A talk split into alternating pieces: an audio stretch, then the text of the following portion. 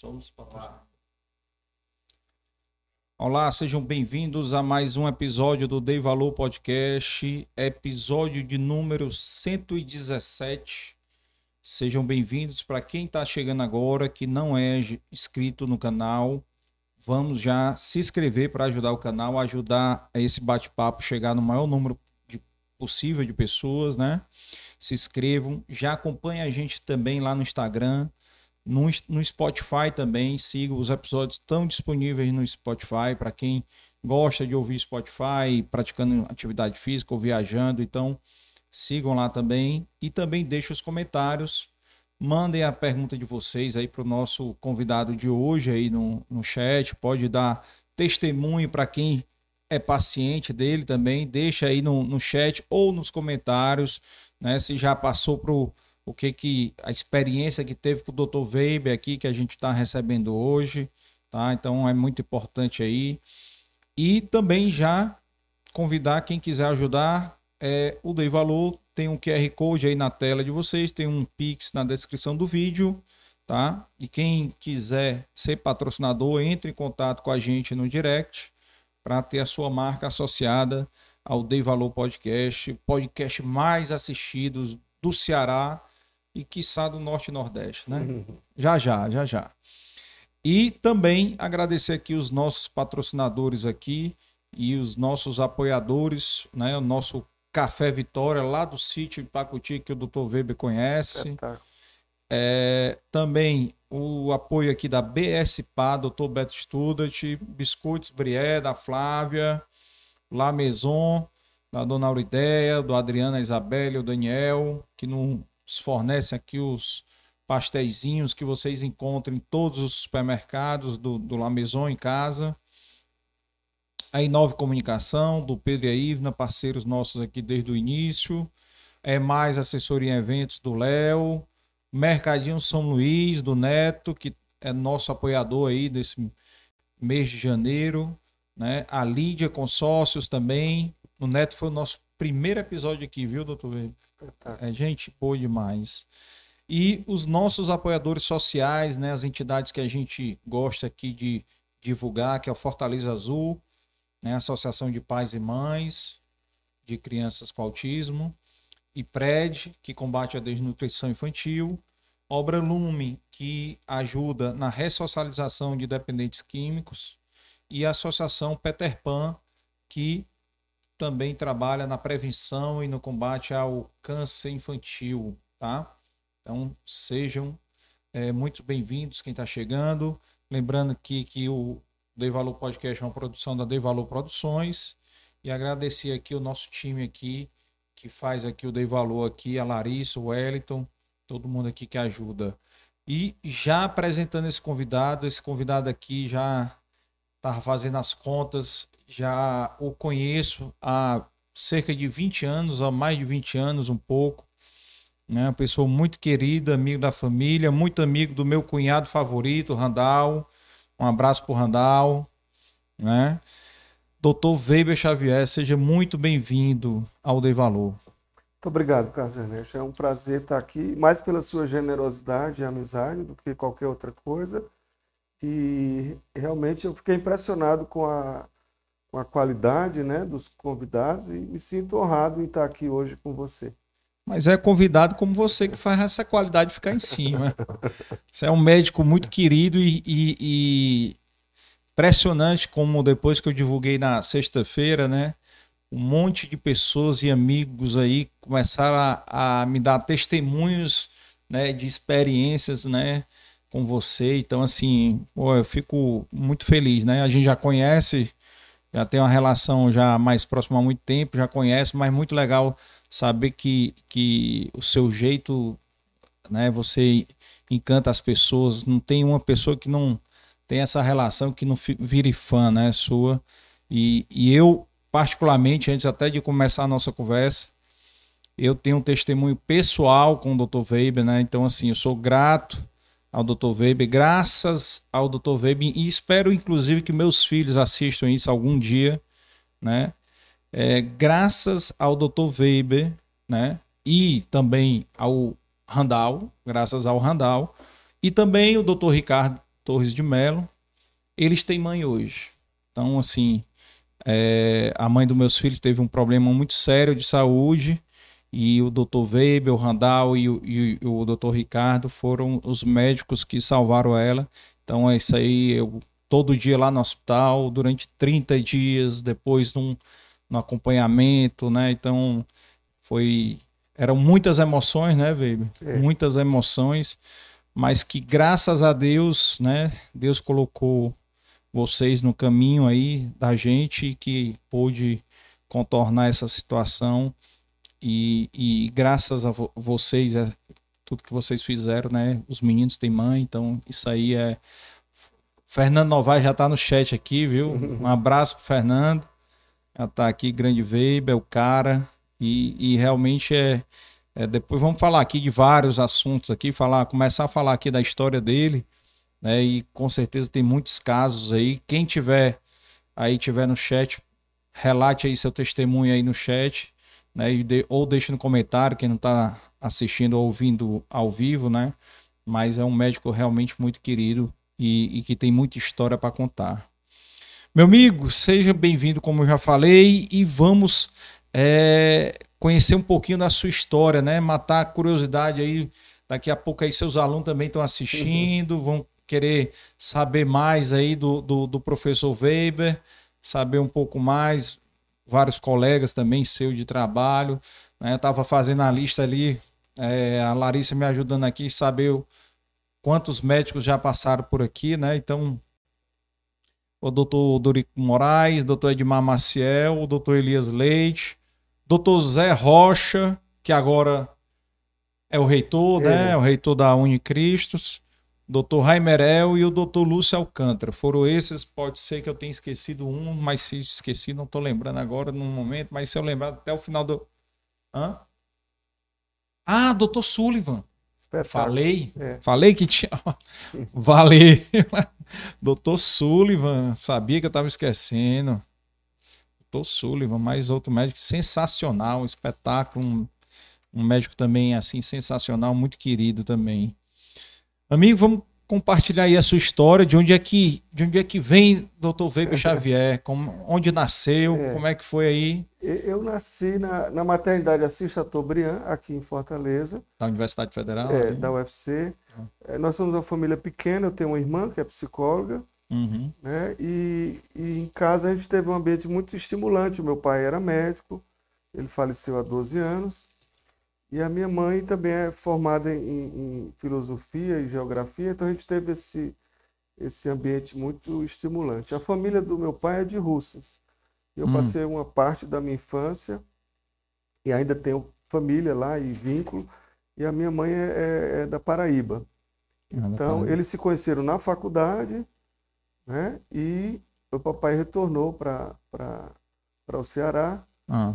E e a gente viu desde criança a dedicação ele... que ele tinha à, à medicina. Né? Ele fez faculdade na Paraíba? Em Recife. Em Recife? É, ele fez a ciências médicas em Recife uhum. e voltou para o Ceará. Uhum. E, e em casa a gente teve esse ambiente muito estimulante é, é, de leitura de livros, né? E isso fez com que a gente sempre gostasse muito de, de ler, e de ter contato com essa parte cultural, de música, de arte, né? Uhum.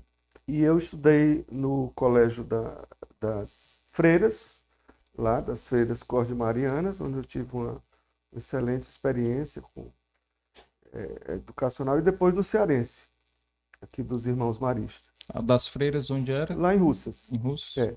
Então, é, quando em casa eu já comecei a ser quase alfabetizado, então eu ganhei, né, você pode dizer assim, ganhei um, tempo e acabei entrando é, na faculdade muito cedo, com 16 anos, né? Uhum. E aquela parte da, da, a melhor época da nossa juventude, né? Na faculdade, você fica seis anos, convive intensamente com a nossa turma, a turma 53, nós somos é, unidos, muito unidos, e eu sou inclusive padrinho de muitos colegas de turma. Então a gente ah, é. cria esse vínculo, inclusive do Randall, né? Com, a, com Carmen Elizabeth. O, o Randall era da tua turma? É, da minha turma. E aí a gente. Nem É. lembrava disso. É. O Randall é uma pessoa muito querida, né? E a Carmen É. também, claro. E, e eu também me sinto muito é, grato pela sua generosidade. E, mas quero ressaltar sempre que é, nós somos instrumentos, né? Eu acho que Deus é maior Sim, sim, em sim. toda essa questão de, de prover, né?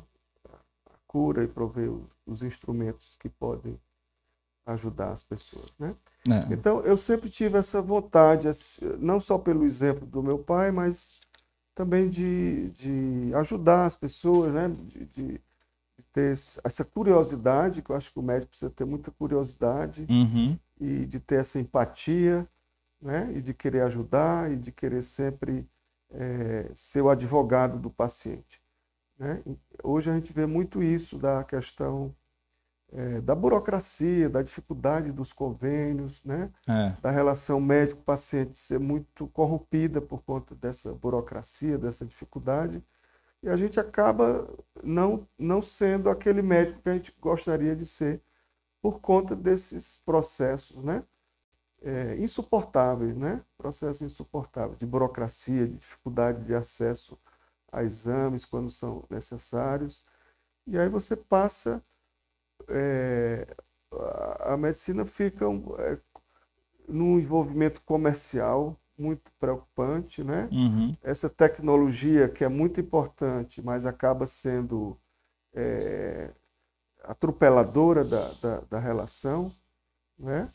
E o paciente acaba sendo é, é, recebendo cuidado do convênio e não do médico, né? Então esses processos que poderiam ser bons acabam sendo muito cartesianos e acaba essa relação sendo prejudicada. É, na, no meu, na minha experiência pessoal lá que eu tive, eu tive muita relação com esse negócio, mas graças a Deus não tive problema com os planos de saúde Sem dúvida. para autorizar lá aqueles Isso. procedimentos É, da, é. da mãe dos meninos, né? é. no- umas medicações caríssimas, É. né? Que ela tomava na UTI. É verdade. Então, tinha. Realmente eu me lembro demais disso aí. E só para registrar aqui, velho, o nome do teu pai, É, é, Dr. Raimundo Xavier de Araújo. Raimundo Xavier de Araújo. É, ele faleceu há 12 anos, né, mas exerceu a medicina por quase 50 anos, de uma forma muito humanitária e ética. Qual era a especialidade dele? Ele era GO, ginecologia e obstetrícia. Era? É. E o nome da tua mãe? Maria José. Maria José. É. Então a mamãe sempre foi muito presente em casa, ela não, Uhum. não seguiu a carreira de, de professora, né? Uhum. Que poderia ter seguido e acabou eh, nos dando uma educação em casa muito, muito intensa.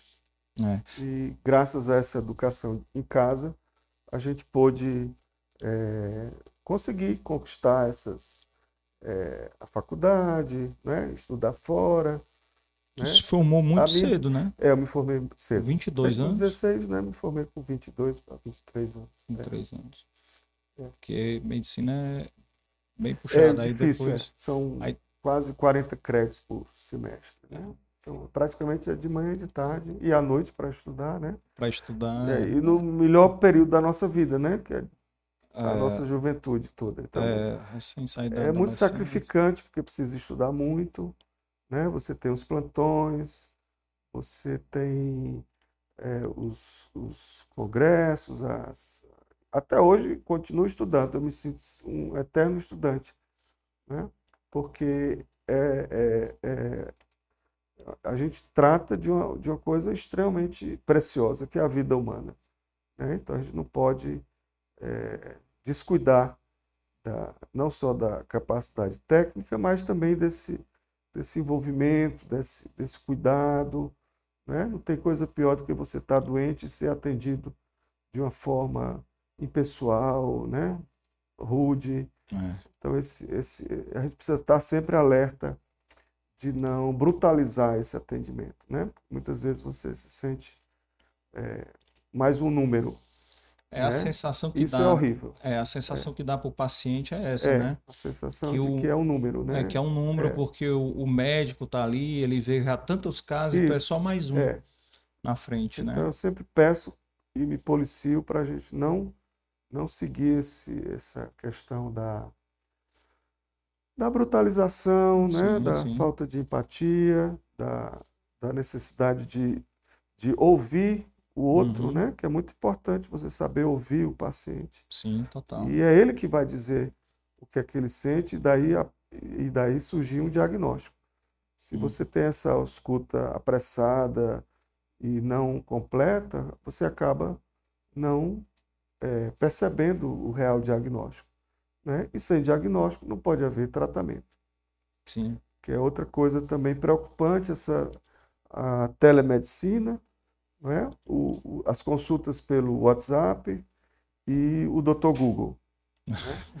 É claro que a tecnologia hoje veio para ficar. Não é Esse possível Esse é um né? médicozão, você viu? não ter é, esse entendimento que a tecnologia é importante, é É. extremamente importante.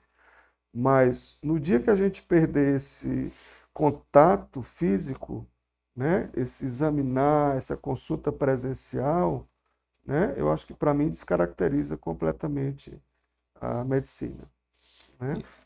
Tá caminhando para isso, né? É, infelizmente a pressão é enorme, né? Custos, né? E é, é, é, é lógico que é, é, é interessante isso, você ter uma pessoa distante, poder receber uma orientação, Sim. né? Mas a partir daí achar que isso vai ser o, o imprescindível, acho que vai ser muito difícil conviver é, atendendo pessoas por telefone, É. né? Muito impessoal, né? É. E, e, e veio, voltando aqui na tua época de faculdade, é, como é que foi? Tu se formou, aí tu já saiu para fazer residência. É, eu Como- fiz residência em clínica médica, que é a minha primeira especialização, né? Depois eu fui fazer cursos e um, um fellow, tipo uma pós-graduação, Hum. lá em Boston. Eu estudei inglês antes Uhum. e consegui, né, é, ir para um hospital fabuloso, que é o Mass General, Uhum. e onde até hoje eu continuo indo quase todo ano, só nessa pandemia que eu não Não pude ir. E lá eu fiz medicina de emergência. Estava se inaugurando a, a, a residência nessa época. E o Dr. Brown, que, é, que na época era o coordenador da emergência, Hum. hoje ele é o presidente do hospital, né, que é o hospital afiliado a Harvard, é um dos, dos hospitais de maior prestígio nos Estados Unidos. E realmente a gente teve uma recepção muito boa, e o Dr. Brown, inclusive, veio aqui no Brasil várias vezes, e a gente viaja junto, então tem uma, uma, uma família dele, né? Muito, muito gratificante. Legal. E, inclusive, nós temos alunos e ex-alunos que foram passar um mês lá com ele, né? Sem o vínculo da universidade, mas ele faz essa, essa gentileza de receber vários alunos daqui, né? Para Tem uma conhecer a experiência emergência. É uma fora, experiência né? de intercâmbio muito interessante, É. né? E, E quando que- eu voltei, é, Ah. eu fiz a, a prova de título de terapia intensiva. Sim. Então, hoje eu tenho duas especialidades, que é clínica médica Uhum. e terapia intensiva. Em relação à terapia intensiva, muita gente não sabe o que é, né, UTI, né? Então, assim, é aquele médico que cuida do doente crítico, especialista, né? Então, hoje, infelizmente, ainda hoje nós temos dificuldade de ter UTIs devidamente equipadas, né, e de especialistas devidamente qualificados. E a clínica médica é uma especialidade médica. Muita gente acha que o médico clínico geral é o médico clínico. Não, quem termina a medicina é um médico generalista, se a gente puder dizer assim. Uhum. Quando você faz essa, essa pós-graduação, você torna especialista em clínica médica, que deveria ser a porta de entrada para todas as doenças, né? Então você Deve ser pré-requisito, né? Para então as você, demais. ao né? invés de procurar diretamente um subespecialista, né, o ideal seria você ter Um clínico. um, um clínico, que é o primary care, que você tem aquele contato inicial e é capaz de direcionar, se for necessário, um Ocorre. subespecialista para um problema que não possa ser resolvido. Né? Uhum. Mas essa ideia de você. E o intensivista seria aquele clínico que tem o entendimento maior sobre a questão de, de disfunções graves, né? Insuficiência respiratória, uma sepse, Então, doenças que podem levar rapidamente à morte se não forem devidamente é, é, cuidadas. Né? Então, a UTI, além desse suporte tecnológico e pessoal, precisa que o doente tenha reversibilidade, ou seja, que ele possa ser recuperado. Hum. Porque senão vira o que hoje está acontecendo, que é a distanásia, hum. que é aquela morte cruel, tripudiada, né, do paciente que não tem mais perspectiva de sobrevida e ali ele é colocado em, em suportes artificiais que, que, que não levam à cura né? e que muitas vezes causam mais dano do que benefício. Né?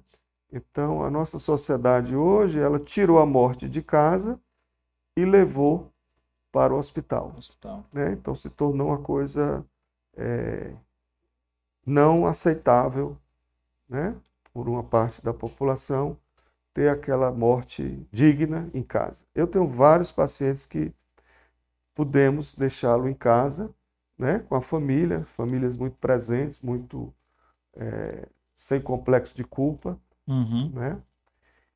E, e, realmente muitas vezes há condições de se você você promover conforto, né, aliviar sintomas e deixar o paciente ter a, a, a sua partida digna. E talvez, assim, obviamente que o nível aí do paciente ele já não está consciente, né? Isso, muitas vezes ele entra em coma. Já está é. em coma, tudo, é. mas não tem nenhuma dúvida, pensando aqui para o lado emocional, Isso.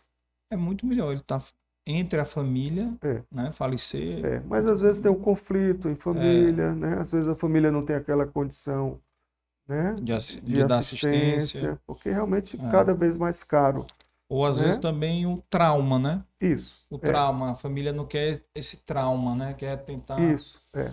é, é. Mas felizmente tem muitas famílias realmente que, que dão essa, essa oportunidade, né? Uhum. E a gente oferece e, e realmente é, é possível é, fazer isso, né? Uhum. E, e... e, e veio assim, quando tu tá fazendo medicina, por que, que tu escolheu clínica médica? Teve alguma coisa que aconteceu durante é, o curso? Eu, eu gostava de, de, de, muita coisa, então eu achei que a clínica seria aquela oportunidade de você ter um contato maior e, diverso de vários problemas. Ah, tá. Tu né? gostava de várias especialidades, e tanto né? do jovem até uma certa idade, né? Muita Sim. gente pensa que eu sou geriatra, porque os pacientes vão envelhecendo e acabam é. ficando. É. Né? Eu disse, não, não sou geriatra, eu sou clínico, e, mas tenho muitos pacientes idosos. É. Né? E, e, realmente esse vínculo né, é muito especial, a gente se sente muito é, gratificado e honrado de receber a, a, a confiança né? Você uhum. acaba sendo médico do pai, do filho, do, do neto, do neto. e isso torna a, uma das coisas muito importantes na medicina, que é a gratidão é. e você saber que pode ser útil e que você pode ajudar as pessoas. É, com certeza, não um reconhecimento ao seu trabalho aí a gente vê aí que que tem demais para quem As pessoas são muito generosas. É, é. Não, são, são justas, né? Como a gente estava falando aqui no começo, né? Gratidão é um, é um valor, né? É um, é uma virtude hoje que está muito em, extinção, né? As pessoas hoje não, não valorizam mais é. essa questão de, de você reconhecer, né? Uhum o que as pessoas fazem por você, né? Se, ou, ou por alguém, né? É da sua família, é, né? É. Então tem isso também. É. E, e eu sei N casos de pessoas que você cuidou, sei alguns aí, mas é, te, conta aí como é que foi. A, tem um, um episódio muito marcante aí na tua vida, né? Que foi aquele episódio dos holandeses, né? Ah, sim. Então, como é que foi esse é, episódio aí? É, Conta aí para o pessoal entender. É essa, esse casal ele vinha de Amsterdã para Buenos Aires e fizeram uma parada aqui em Fortaleza e eles levaram eles para almoçar, um grupo de holandeses, para almoçar em Guaramiranga. E na volta, a van que eles estavam ficou, é, bateu numa árvore e essa senhora ficou presa nas ferragens. Né? Uhum. Ela teve grave traumatismo craniano, torácico, na pelve, ficou realmente em estado crítico. E aí levaram para o pro, pro JF e um amigo nosso na época eu era o coordenador da UTI do, do Monte Clínico, Uhum. um amigo nosso que é médico ligou e disse, Weber, está havendo uma dificuldade e sabia que eu era, falava inglês, então pediram para eu avaliá-la e acabou ela sendo transferida no mesmo dia para a UTI do Monte Clínico, né? E no outro dia veio, gravíssima, né? E no outro dia veio a família, a filha com o médico dela e um, e um administrador do convênio do seguro médico no UTI, no ar, para levá-la de volta a Amsterdã, né? E assim, eles, a gente sempre nota um certo preconceito com, com Brasil, a questão do Brasil, no né? Brasil. Então, achando que aqui não teria condições dela atender. Então, houve uma discussão no, no hospital, porque eu fui contra a ida dela para A transferência. a transferência. E nessa discussão todo o marido acabou ficando, se é que a gente pode dizer assim, do nosso lado e disse que ela iria ficar, né, até ter a, a devida condição. E assim foi feito.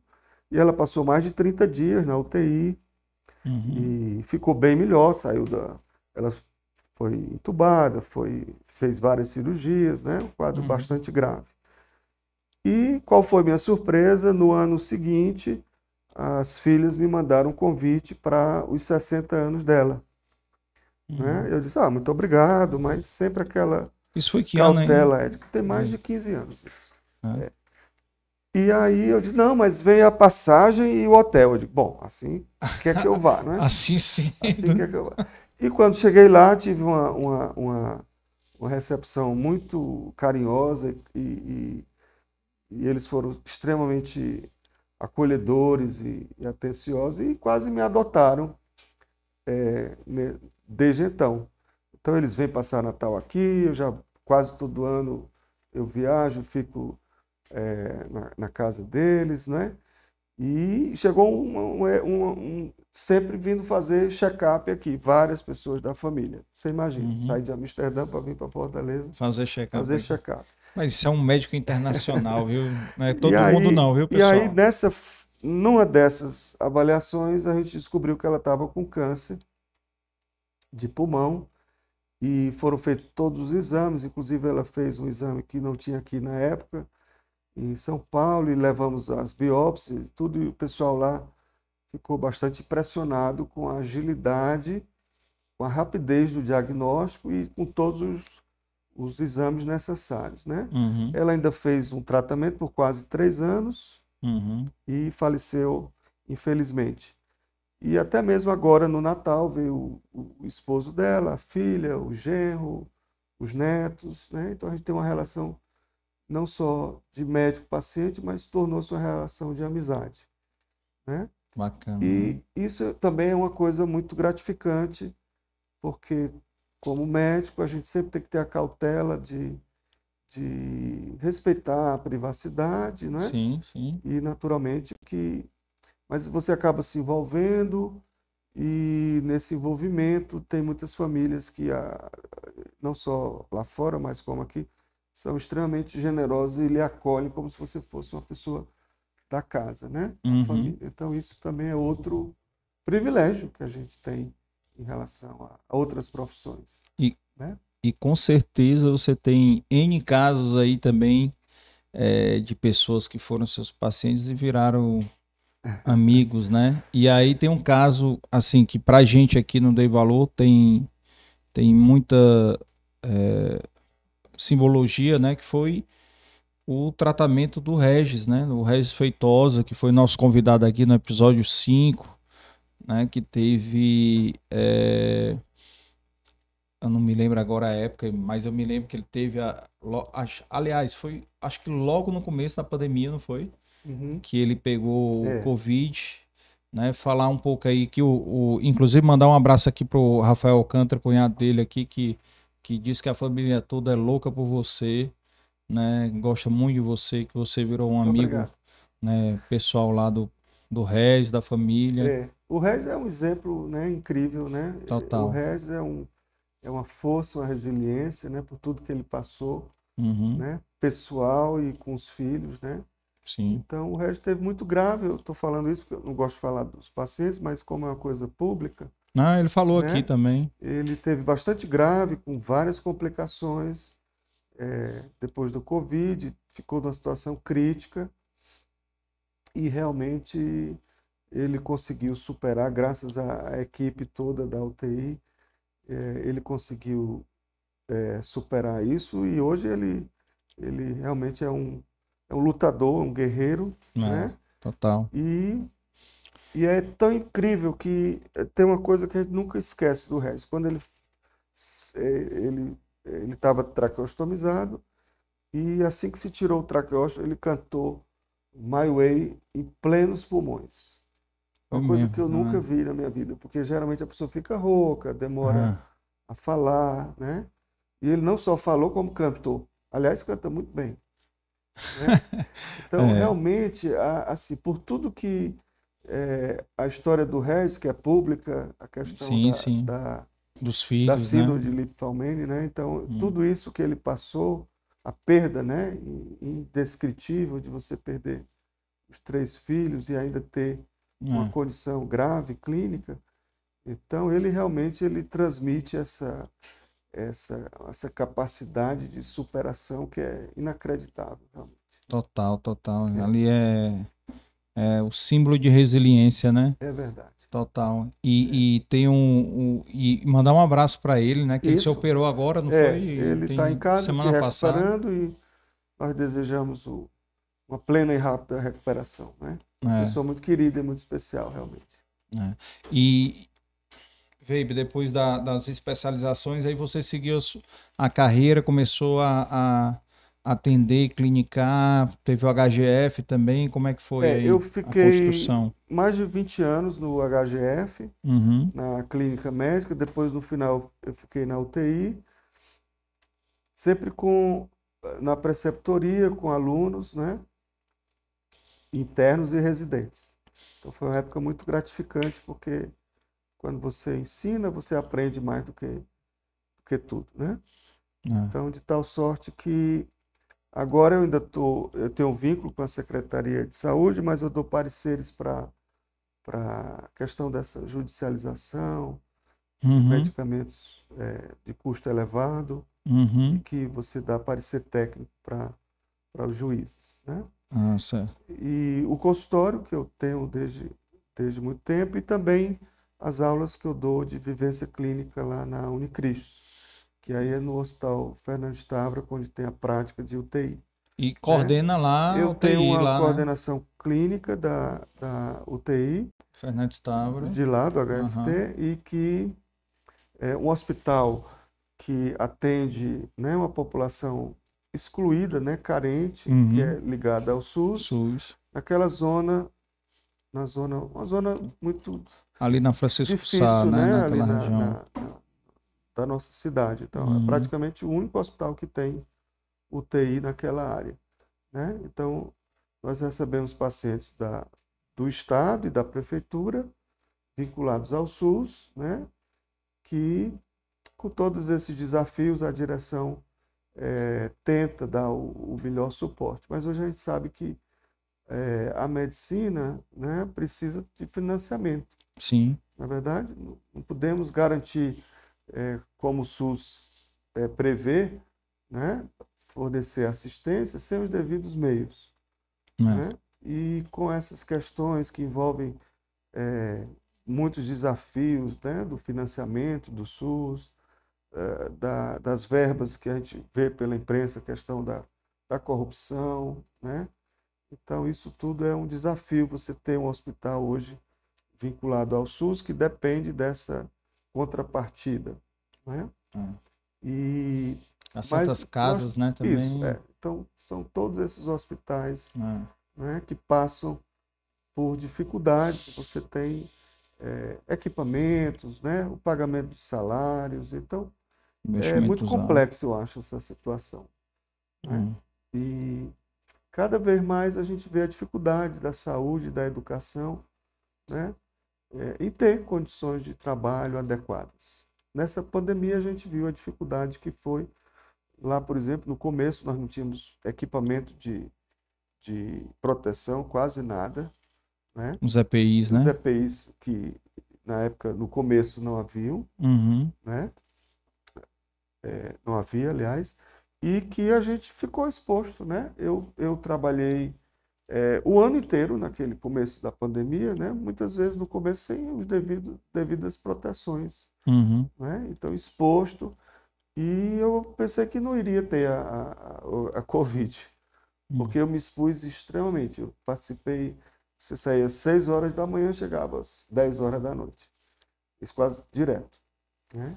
É. Na- e não só lá, como em, em outras UTIs que, Vários que os hospitais, pacientes né? privados também necessitavam. Então foi uma época muito angustiante, Uhum.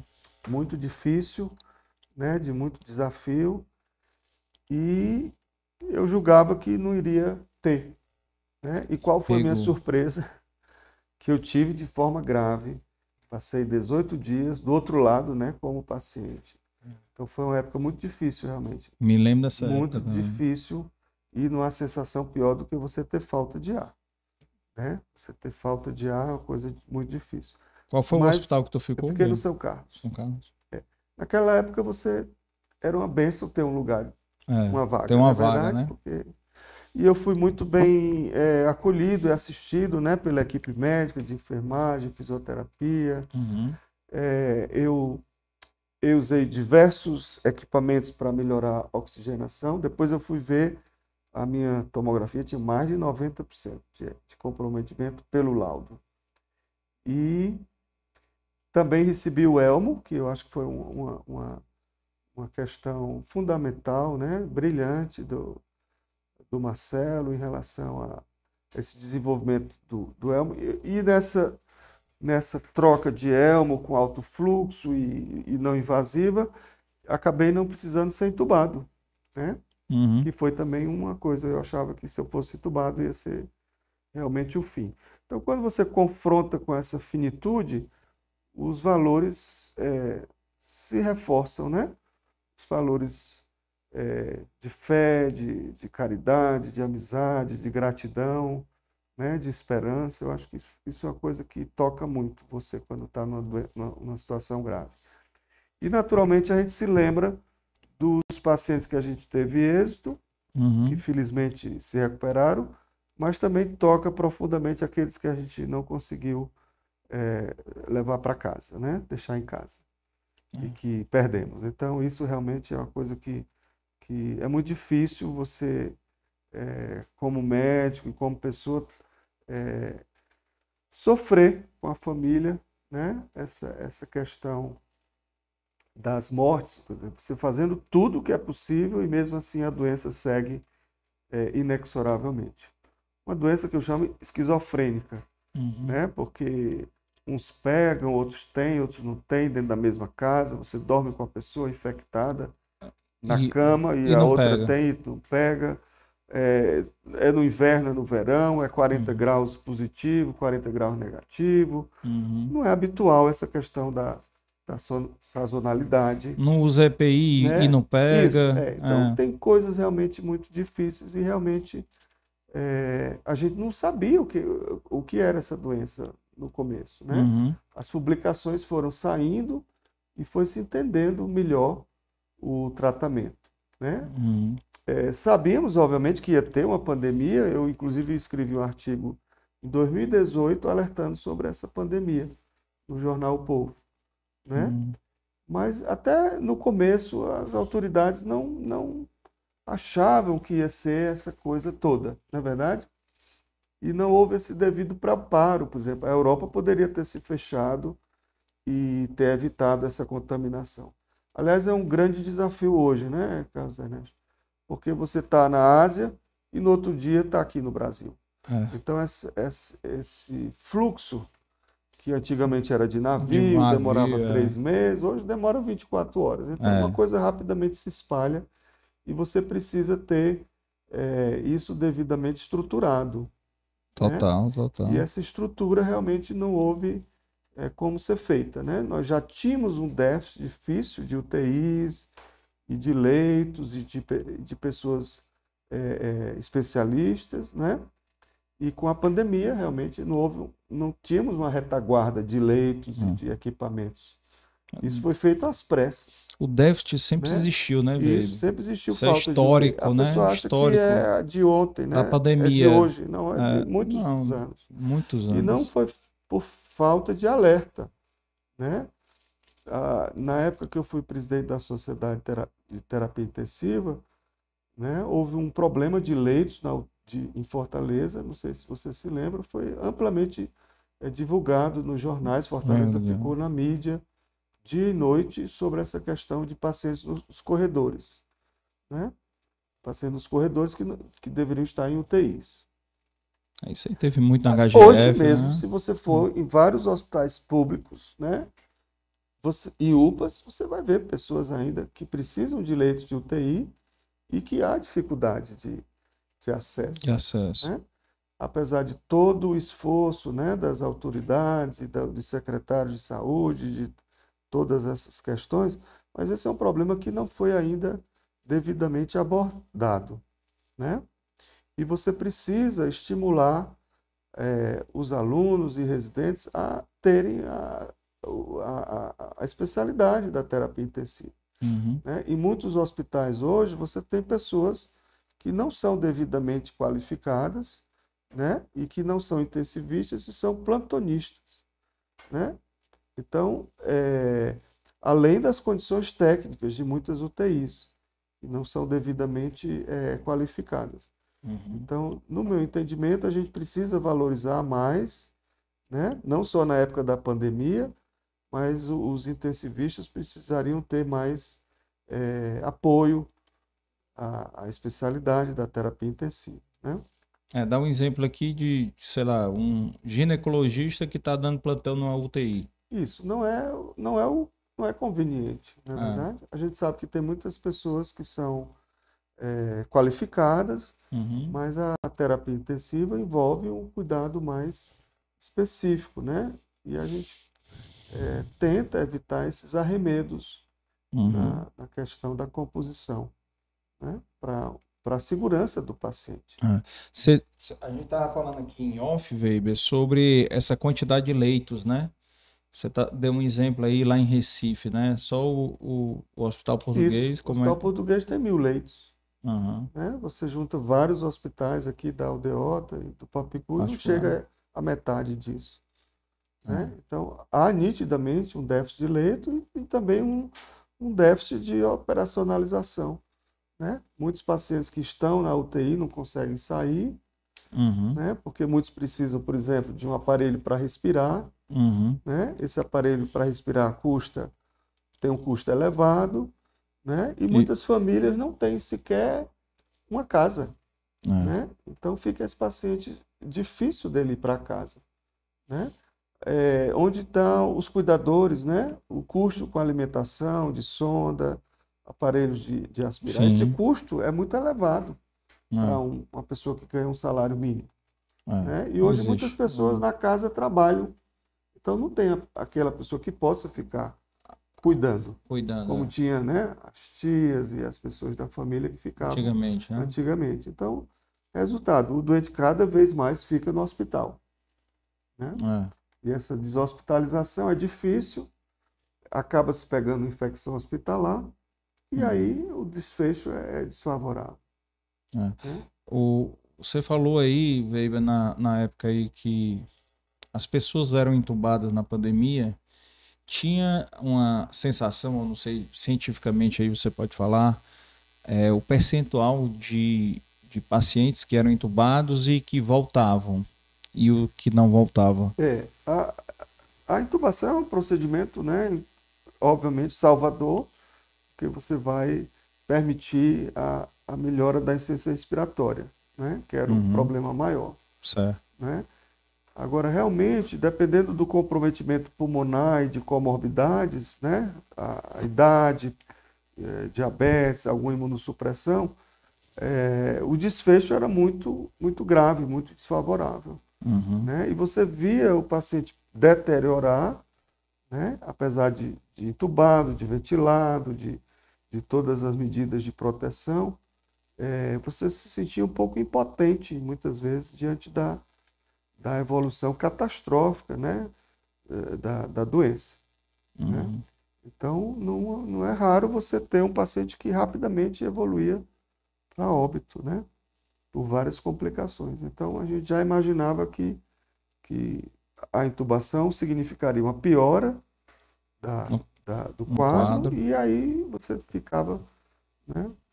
Muita ansiedade, muita, muito desconhecimento, muita angústia, uhum. né? Porque é uma doença que a gente não não entendia direito. Ainda hoje tem coisas que a gente não entende direito. Uhum. Não é verdade? E, e, esse teu artigo em 2018, o que, que ele abordava, velho? Ele abordava a, dificuldade, a, a iminência de uma, de uma nova pandemia, que seria inevitável, né? Uhum. pela Mas... história da, da, da, da passada né? toda, e se nós estávamos realmente preparados, né? era como se fosse um alerta se nós estaríamos preparados diante do que a gente estava vendo, dificuldade de leitos, dificuldade de especialistas, né? falta de equipamentos, né? e da assistência. Se você hoje tiver uma pessoa sua e que precise do SUS, você vê a dificuldade né? de marcar uma cirurgia, Sim. marcar um exame, uma consulta com um especialista, né? É. E na época tinha essa dificuldade toda de leitos de UTI, de, de, de, retaguarda, então não havia uma retaguarda. Então, qual seria o plano que nós estaríamos preparando para essa possível pandemia? Na é verdade? Uhum. E você se lembra bem que no começo foi bastante difícil. Demais. Né? A dificuldade demais. dos EPIs, só para dar um exemplo. É. Né? E muitas vezes a falta de leitos. Né? Muitos pacientes foram tratados em, em corredores e, e, e, enfermarias quando deveriam estar numa situação mais, mais é, propícia. Isolada, né? Mais cuidada, é. né? É complicado. Foi e era uma coisa que ninguém sabia, né? Porque a, a sensação para mim, como, como um é, cidadão comum, é que era uma, uma guerra de informações, porque uma coisa valia, um remédio valia, no outro Isso. dia não valia mais. É. Uma, uma, coisa valia para é. uma coisa, depois não valia mais. E, aí... Infelizmente, nós médicos somos os menos ouvidos. É. Né? Então você tinha Ficou jornalista, você jornalista. tinha políticos, você tinha juízes, é. você tinha todo mundo falando, menos os médicos. Né? Então, uhum. é, as, as publicações também, a partir da China, sempre é, não devidamente esclarecidas, né? Embasadas, é. né? Não eram embasadas. E aí veio essas, essas, essas vieram essas recomendações e a partir disso é, é, a comunidade médica foi tomando conhecimento maior da, da, da, da, da situação. Porém, diante de uma, de uma situação, você tem que cuidar do doente, né? Sim. E aí você não pode esperar no primeiro momento estudos randomizados, controlados, duplo cego, para poder fazer alguma coisa pela pessoa que está morrendo na sua frente. É. Né? Então, o papel do agir. médico, antes de ser cientista, ele precisa ter essa capacidade de assistência. Uhum. Né? E eu sou muito grato aos que me atenderam, os médicos que me atenderam, né? e toda essa, essa corrente de amigos e de orações que eu recebi e que ainda hoje preciso agradecer, que não pude agradecer devidamente, mas eu faço essa oportunidade agora, de que realmente eh, uma coisa boa da pandemia, eu acho que foi essa solidariedade, né? essa capacidade de ajuda, né? de, de termos né? esse comprometimento né? Do, do, dos médicos que foram, não só dos médicos, de toda a equipe, que foram incansáveis, né? Foram uhum. momentos difíceis. Você você não podia nem trocar de, de, de, de, de roupa, né? porque não tinha os devidos equipamentos. Você passava o dia todo praticamente com, com, dentro da UTI. Né? Então, realmente, foi um desafio, mas eu acho que, é, felizmente, a, a solidariedade, a, a, a humanização, a questão da, da empatia uhum. né? e de olhar o outro. Eu acho que isso foi muito importante. Né? Teve algum fato assim que tu lembra na, na, na pandemia que te marcou muito? Alguma, algum exemplo aí de empatia, algo que tu... É, vários pacientes, né, infelizmente, faleceram, mas um em particular que ficou 54 dias na UTI. Né? E a gente, a família muito dedicada, fizemos um esforço enorme. É, tudo que se pedia, eles providenciavam, né? E a gente tinha aquela, aquela esperança de que ele iria é, sobreviver, mas infelizmente é, ele teve uma paralisia muscular né? Hum. e não conseguiu sair do, do pulmão artificial. E aí teve várias pneumonias e acabou não, não resistindo, né? Uhum. Então, é, pessoas jovens também que, que, que partiram. Então, são, são muitos momentos difíceis que a gente é, se lembra. Por outro lado, tem os momentos alegres de poder é, ter, como por exemplo a vitória do Regis, né? Uhum. E vários outros pacientes que conseguiram é, superar né, esse momento muito difícil. A Tanto para a né? família como para a gente. É, a né? sua e também, a minha, eu é. me sinto realmente um abençoado. E você também cuidou do Randall, meu cunhado também. É, o Randall cuidou de mim também. É, Uma mão lava a outra. É. É engraçado que o Randall, naquela elegância dele, né? Uhum. Quando fomos para fazer o exame de tomografia, e eu agoniado, tá, todo, a, a, a, a pessoa lá do, da, do tomógrafo, atendente, pensou que eu é que estava doente. E, e o Randall todo pronto, todo bem vestido, todo, um lorde, todo lorde. naquela lordeza dele. A pessoa, a pessoa que eu era, eu é que era o doente. Coisa interessante, realmente. Engraçado, né? O jeito, né? E me diz uma coisa em relação aí a essa, essa tua qual foi esse fato, um fato bem, não sei, não sei se poderia dizer como fato, mas um algo que te marcou muito aí em relação a essa essa pandemia, em relação pode ser um caso de paciente, mas pode ser um caso de, de, de, de carinho, de atenção mesmo que alguém teve contigo. Olha, né? eu, eu recebia todo tipo de comida. E alguns pacientes sabem que eu gosto de chocolate. Então foi uma chuva de chocolate. Ai, foi. Quando eu chegava em casa era era sempre um cartão carinhoso e às uhum. vezes um lanche, às vezes um, um almoço, às vezes um, uma quentinha, às vezes e chocolate. Realmente que dava para você, às vezes você almoçava no meio da rua, né? É. Você almoçava dentro do carro que realmente. ficava era... saindo de um hospital para outro, é. né? E o medo, né, de ser um agente transmissor, né? Para a família e para e para a convivência, né? Então, é, foram dias difíceis, mas também é, tem essa, essa, essa resposta gostosa. E, e tu tem um, tem um outro lado aí, outro lado Outra, uma outra qualidade sua é ser torcedor tricolor, né? Ah, sim. É. é então tem uma outra qualidade. Estamos agora na Libertadores, né? De novo. De novo, de, de novo. novo. É. Desculpa aí. É. Mas é, essa, essa sua. Como é que foi essa sua paixão aí pelo Fortaleza? Contar mais aí, porque teve um envolvimento também, né? Como diretor médico é, do Fortaleza. É, o meu pai não, não ia a estádio. Uhum. Né? E, mas eu sempre gostei, não de ir, né? mas de um, depois da, da é, realmente o Fortaleza é, é, inexplicável, né? É inexplicável. É. E é, vários amigos em comum em relação a, a, a, ao, ao Leão e eu acabei fazendo parte da, da diretoria médica na época do, do, dos presidentes, né? Renan e, e do Lúcio. Sim. Era uma época muito difícil, eu me lembro bastante apesar de ter todo o apoio né, da, da, da diretoria, mas o Fortaleza passava por uma situação muito difícil. Financeiramente, Série tudo. C, é, e, tudo. E assim, pra, só para um exemplo, os doentes, os doentes, os jogadores, eles, eles faziam a, a, terapia com gelo dentro de um tonel, aqueles tonéis azuis. Aqueles né? tonel de óleo. Isso, aqueles tonéis. Sim, da, sim. Né? Então, isso é só um exemplo como era, era difícil, desafiadora a, a questão do departamento médico na época. Uhum. Né?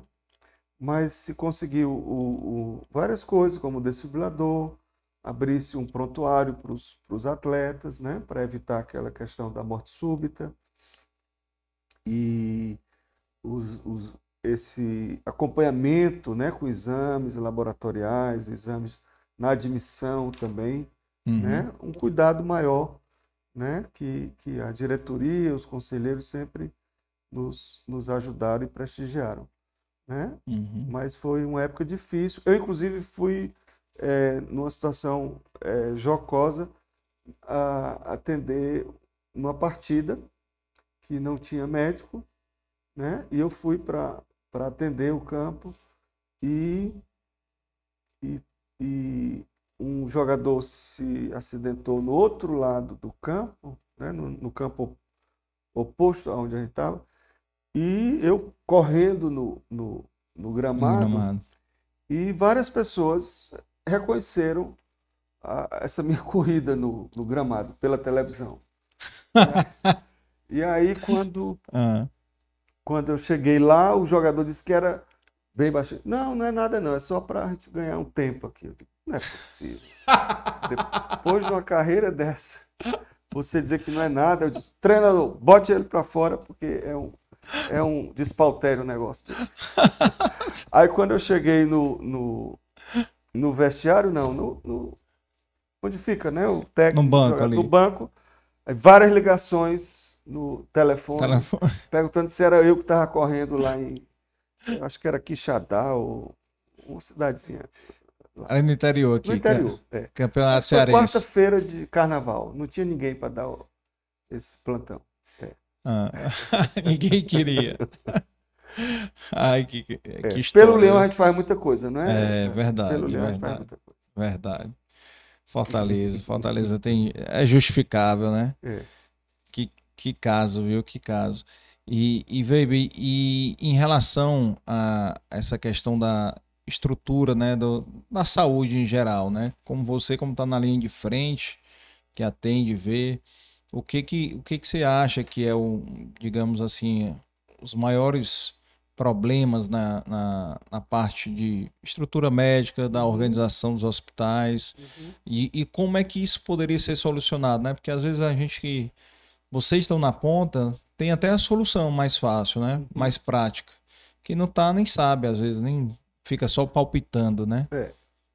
Eu, assim, eu, eu sou médico extremamente assistencialista, né? Uhum. Eu, eu, eu dou aula na faculdade, mas eu atendo bastante em consultório e na UTI, né? Então, o que a gente vê é, muitas vezes, a dificuldade da prevenção. Né? Uhum. Né? Por exemplo, a doença vascular cerebral, que popularmente se chama AVC. Sim. Né? A, o paciente já tinha diabetes, não controlava, já tinha colesterol alto e nem sabia, já era hipertenso, tinha pressão alta e não controlava. Então, com todos esses fatores não controlados, né, seja por falta de medicamentos, seja por falta de é, acompanhamento médico adequado, né, de tomada de providências adequadas, leva o doente acaba indo à UTI. Né? Então a ideia não é construir leitos de UTI para todo tipo de, de coisa. Né? É muito mais efetivo, no meu entendimento, conseguir né, tratar. Por exemplo, saneamento básico. É uma coisa inacreditável a nossa cidade ainda com essa dificuldade de, sim, sim. de saneamento básico. Né? Tem até uma pesquisa que diz para você economiza 4 dólares para um gasto no, no, no, saneamento, ao invés de soro, de antibiótico e de internação. Hum. Né? E se a gente for entender que a saúde não é só a ausência de doença, né? é o bem-estar físico, mental, social, a gente vê uma coisa inacreditável que é o analfabetismo funcional do, no Ceará. Uhum. 26%. Você prescreve um medicamento de 8 em 8 horas, que obviamente são três vezes ao dia, e ele toma 8 da manhã e 8 da noite. O entendimento né, é, um, é um desafio. É. Né? Então, sem saneamento básico, sem uma educação de qualidade, não pode haver saúde. É. Não pode haver saúde. Né? Complicado. Viu? Então, a gente precisa né? Claro que a gente precisa de areninhas, precisa de equipamentos sociais, né? mas a gente precisa muito de saneamento. Né? e, naturalmente, de treinamento para os médicos. Né? Muitas vezes você vê o médico jovem sem o devido treinamento. Né? Os, os fluxogramas, a, a, a, as condutas que precisam ser tomadas. Né? O passo a passo. Né? Isso, né? e isso envolve treinamento, né? a residência. Temos poucos, é, nem todos que se formam conseguem é, avançar para uma pós-graduação. Né? Uhum. Muitas vezes a pessoa tem desafios em casa que não consegue fazer um, uma atualização, um curso, né? Então aí eu acho que vem um pouco da nossa meia-culpa do, do, dos médicos poderem atender de forma adequada, né? E, naturalmente, as condições de trabalho.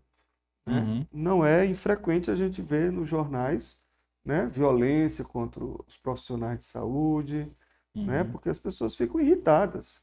As pessoas querem resolver seu problema de saúde, não é verdade? É. Então você está com problema de saúde, você quer resolver logo. Você não quer saber se lá em Messejana é só problema do coração, né?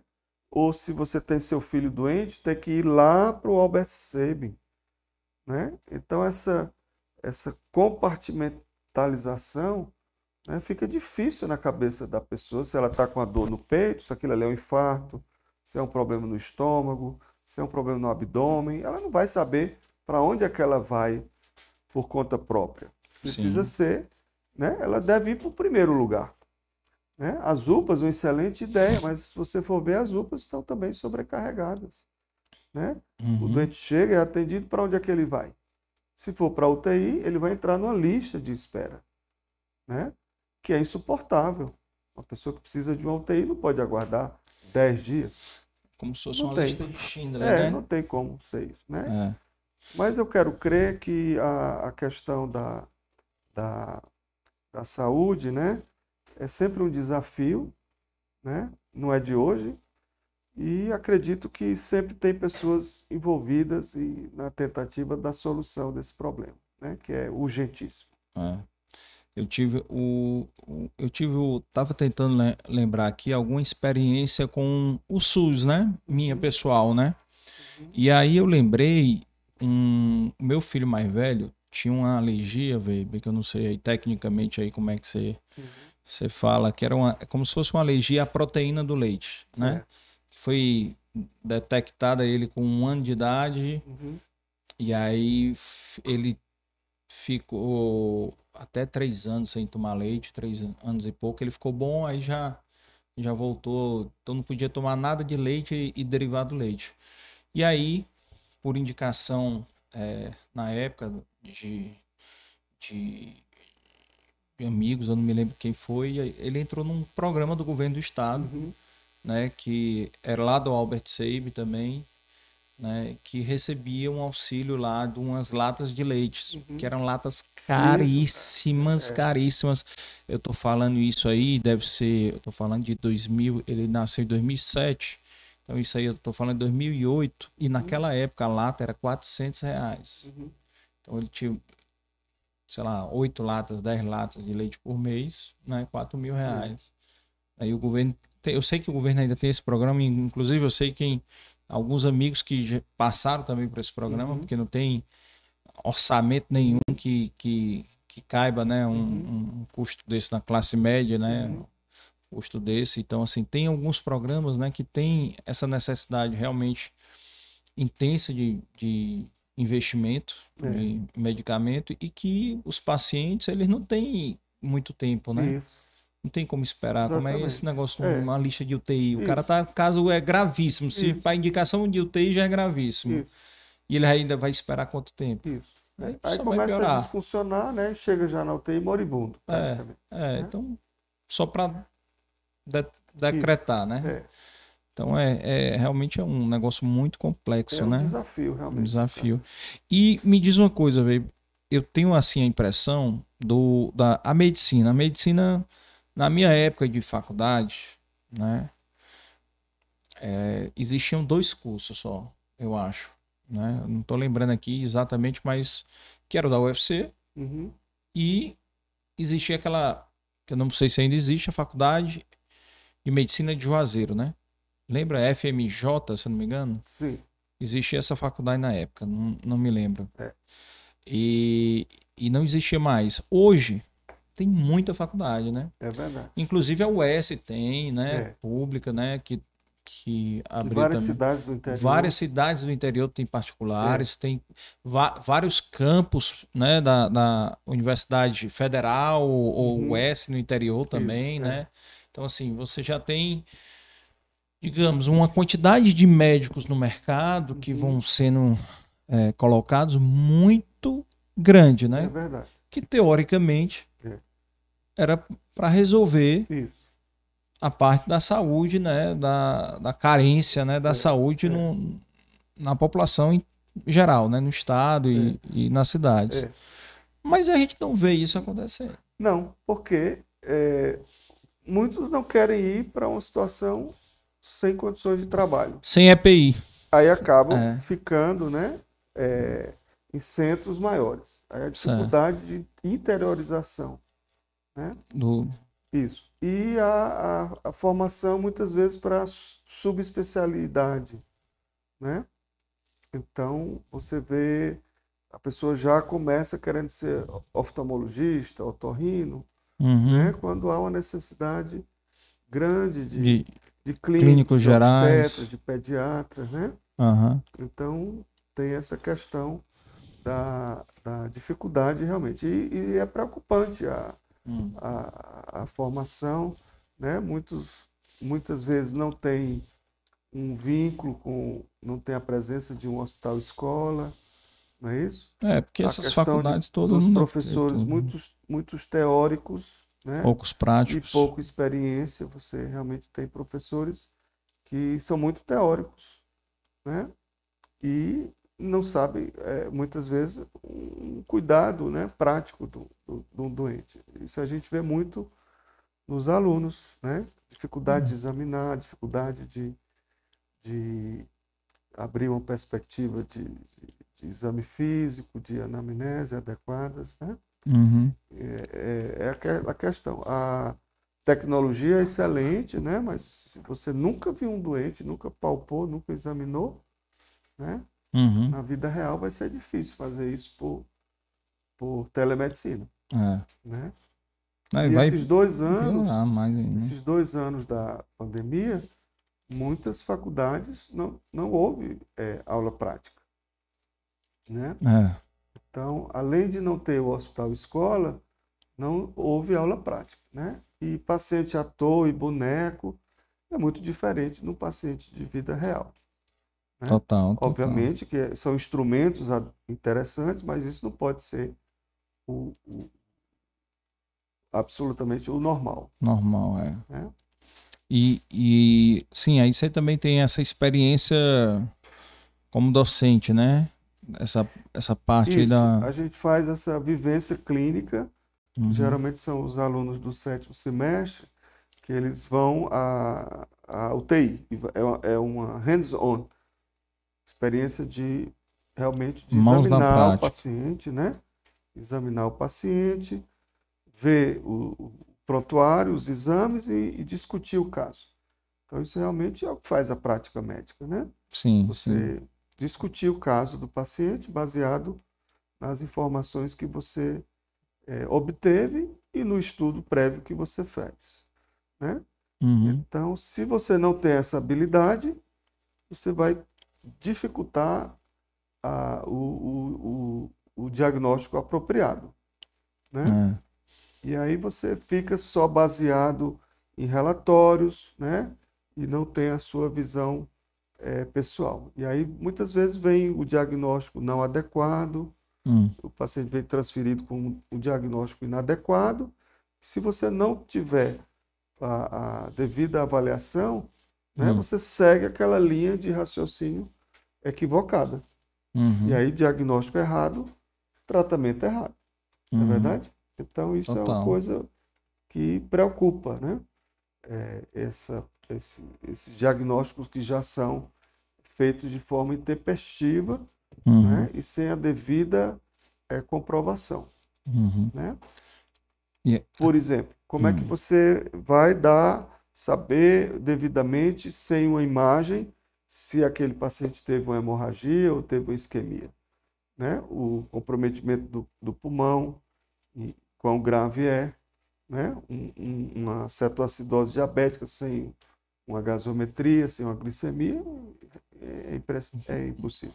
E muitas vezes, no, nas emergências do, no interior, né? quando você recebe aqui na UTI, você vê falta de dados, né? seja por, pela devida. Prontuário vai em branco. Isso, praticamente vem só o nome do paciente.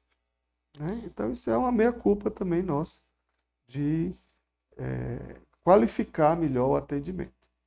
Né? Sem esse, essa qualificação, é, não vê. E aí é quando a gente vê que a medicina é, se torna brutalizada, né? impessoal, uhum. né?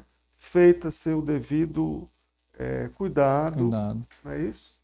E que realmente os pacientes reclamam enormemente. Né? Uhum. É difícil, não é raro né? você uhum. ouvir é, relatos de que o, o, o, paciente não foi examinado, né? não foi abordado. Né? Então, isso realmente é uma coisa que é, é um desafio e muito constrangedor para nós médicos não termos o, essa, essa condição né, de, de atendimento adequado. É, difícil. Poderá chegar uma época que será um robô que vai fazer isso, né? Mas eu espero que não, não seja no nosso tempo. É demorado. Ser atendido, ser atendido de uma forma né, cartesiana e tão impessoal.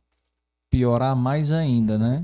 Piorar mais é. ainda essa falta do. Uma coisa muito importante é você, quando está doente, né, saber que tem um médico que está ali do seu lado, né, que está ali é, fazendo tudo por você, né, uhum. né, e você se sentir amparado. Quando eu falo médico, não, obviamente é toda a equipe, mas o médico é o que realmente tem esse papel inicial, né, e importante de, do cuidado, né? Então, é, sem essa sem essa relação, né, tudo fica mais difícil. Tudo fica mais difícil. Né? É, mais complicado total, né? E você também tem como a, a orientação lá na. É o PERC. PERC. O PERC é, um, é o programa mais antigo do, do Brasil, ainda uhum. em atuação. É um programa de extensão da UFC, uhum.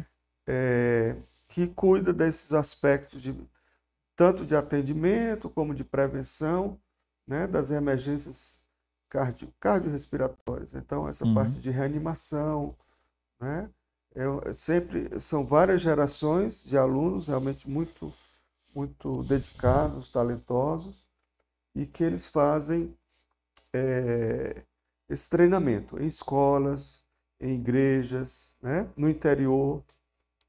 Nós tivemos é, no ano passado, numa comunidade rural, lá, lá em Russas, que a gente fez o início de um trabalho de colocar um, a tentativa de colocar um reanimador e treinar as pessoas para fazer a reanimação.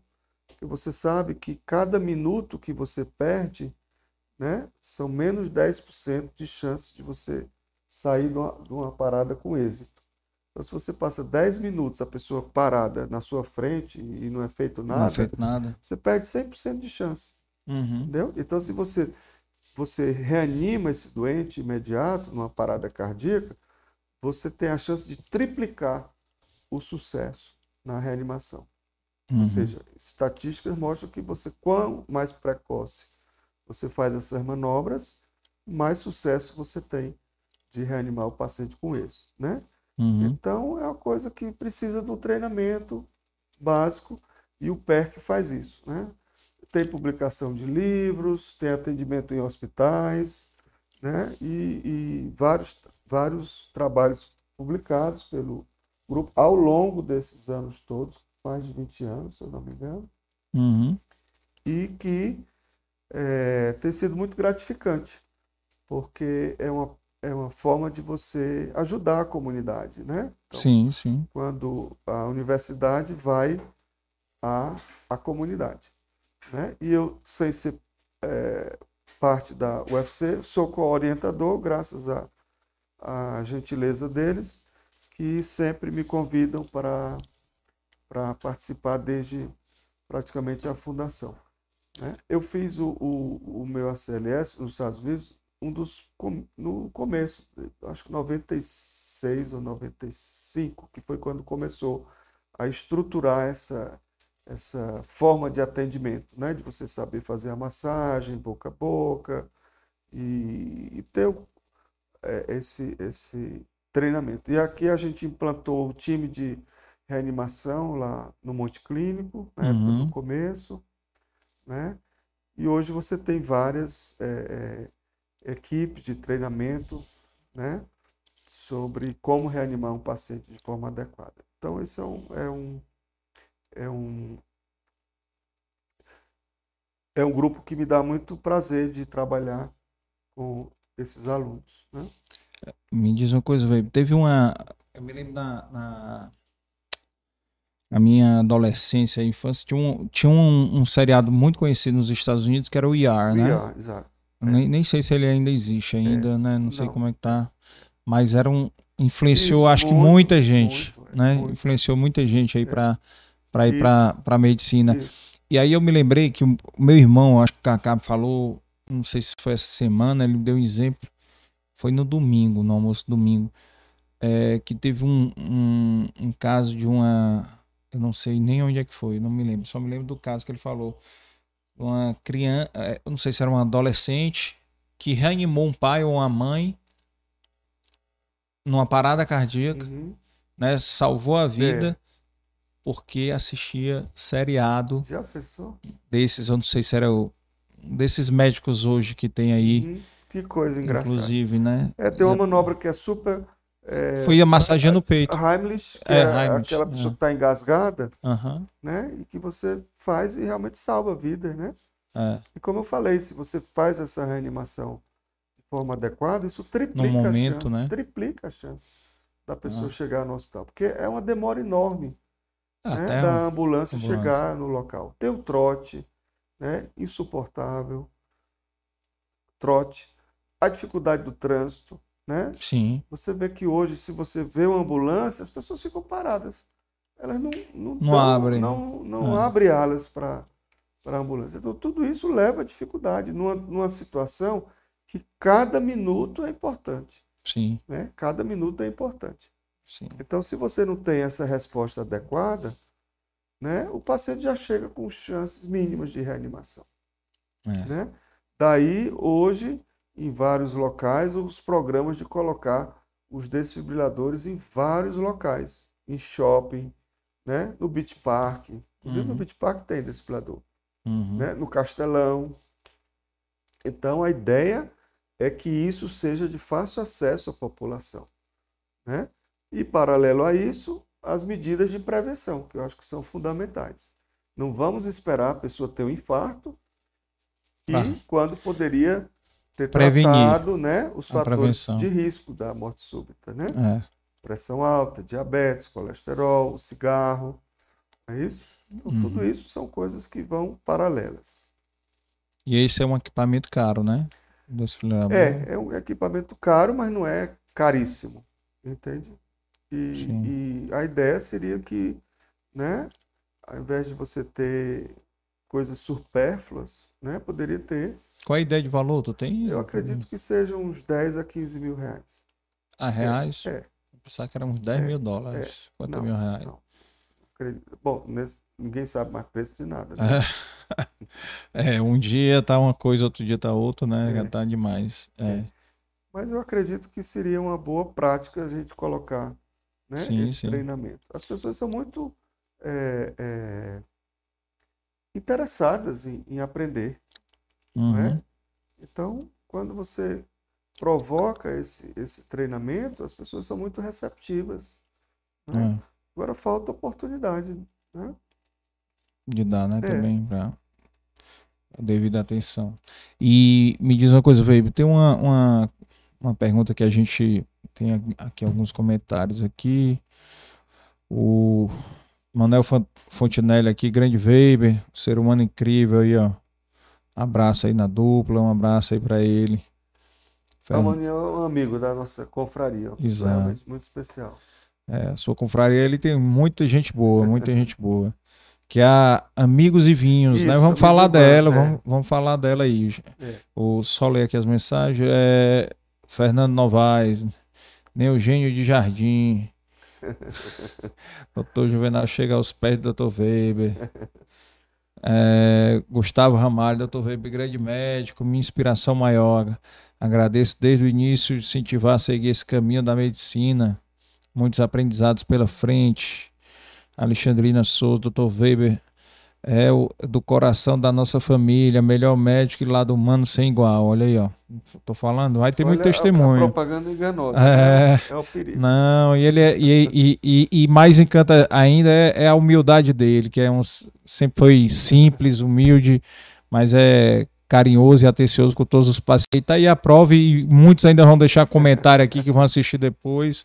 Vão deixar comentário aí, seu testemunho. Obrigado, pela- Fale aí do, do seu grupo lá, que eu conheço já um, um bocado de gente lá do seu grupo de Amigos e É. Vinhos. A ideia é a gente teve de amigos, né, que gostam da enogastronomia, né? Uhum, Longe de mim fazer apologia ao álcool, obviamente. uhum, É, a ideia é harmonizar, né? Convidar um, um chefe uhum. que ele faça um, um menu, um jantar uma vez por mês, que a gente possa se congregar, se, se, né? Então é muito interessante. Ah, ah, é, nós prestigiamos, ah, eu acho, o talento da, da, da, da comida cearense, Sim, sim. né? Então sempre a gente prefere ir a restaurantes que são dirigidos ou que têm chefes, né? Que é uma coisa difícil. Muitas vezes você tem restaurantes que o dono, né, tem condições, mas não há um devido cuidado com em prestigiar o chefe, Sim. né? Então a gente sempre pequenos bistrôs, pequenos restaurantes que a gente tem mais essa intimidade. São 20 pessoas de todas as, as profissões mais profissões, é. diversas e que é, é uma alquimia, eu acho, a questão da, de uma comida bem preparada, Uhum. né, com um, um- um- um vinho que se harmonize, que provoque, né, uma sensação de, de, de bem-estar. Então, realmente tem sido uma válvula de escape, né, nessa, no dia a dia tão corrido que a gente tem. Um momento de prazer. É um momento né? muito agradável, realmente. As conversas, Prazer. né, o, o- as experiências de cada um, né, a possibilidade de você conhecer a cultura de cada, de cada região, né? Sim. Então você tem essa experiência que eu acho muito interessante. E é um grupo muito agradável, muito, muito presente, muito solícito, né? E realmente é um privilégio você ter um, Quem- um quem- grupo que, que valoriza, né? Essa, Deixa eu lembrar aqui alguns que. Fernando, né? Faz parte. isso, o Regis Manuel, o entrou, Regis, Manel, é, é. né? O Regis O também. Randall O também. Randall. É. O, Tem vários, muitos, Clóvis, muitos né, amigos. também. O Clóvis, sem dúvida. é, tem, tem É. muita gente lá. Sempre, o sempre Germano, trazendo sugestões. Sim, o Germano, o Laje, É, não, né? E também colegas médicos Marcos da André, nossa eu acho, turma. né. Sim, Marcos André. E, e com isso a gente tem várias experiências ao longo, né, do ano Uhum. de conhecer novas, é, é, novas perspectivas em relação a, a restaurantes, a chefs, né? Uhum. Cultura, né? É, E, Veibe, me diz uma coisa, você tem uma pergunta, eu sempre faço algumas perguntas aqui para os convidados, padrão, padrões, né? Hum. E uma delas é o seguinte, qual foi o momento mais difícil da sua vida pessoal? é, sem dúvida foram os 18 dias que eu fiquei internado na UTI, né, com Covid e com falta de ar. Então, realmente, o- vem o isolamento, Hum, né? Vem a dificuldade de você se comunicar Hum. e vem a angústia de você enfrentar a finitude, né?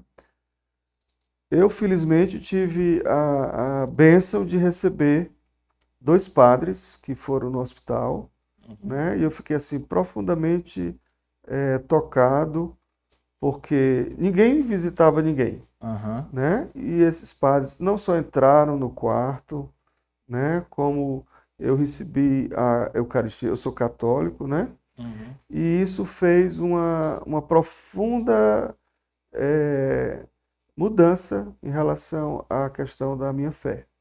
Uhum. Né? Então, assim, eu não tenho nenhum um problema de dizer que, que há essa incompatibilidade entre a ciência, entre a medicina e a fé. Né?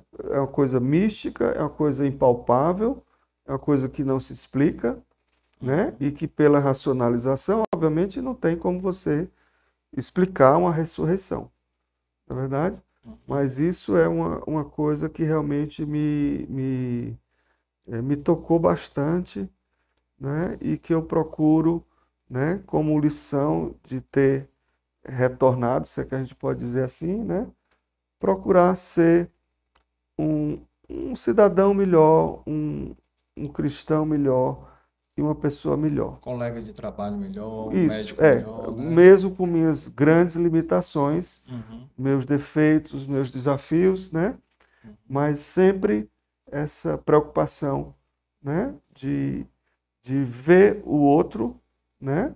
Como uma pessoa sua, né? Fazer pelo outro o que você gostaria que fizesse por você, né? E, e realmente, se não houver esse entendimento de, de, eh, de amor mesmo, né?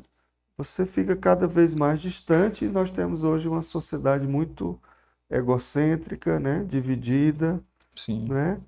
E um país realmente que vive momentos difíceis, né?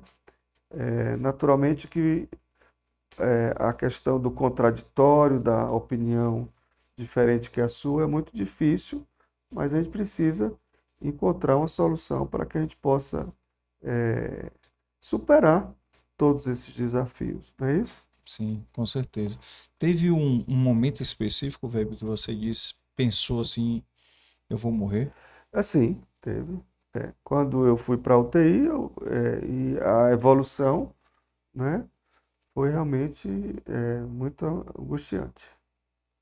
Muito angustiante. A, a- é uma experiência horrível você ter falta de ar em repouso, né? Você não ter como respirar, não tem coisa mais angustiante. Eu posso lhe Né? dizer como um, um asmático, É, certo? exato. Então, faz muitos anos, muitos anos mesmo que eu tenho crise asmática, Uhum.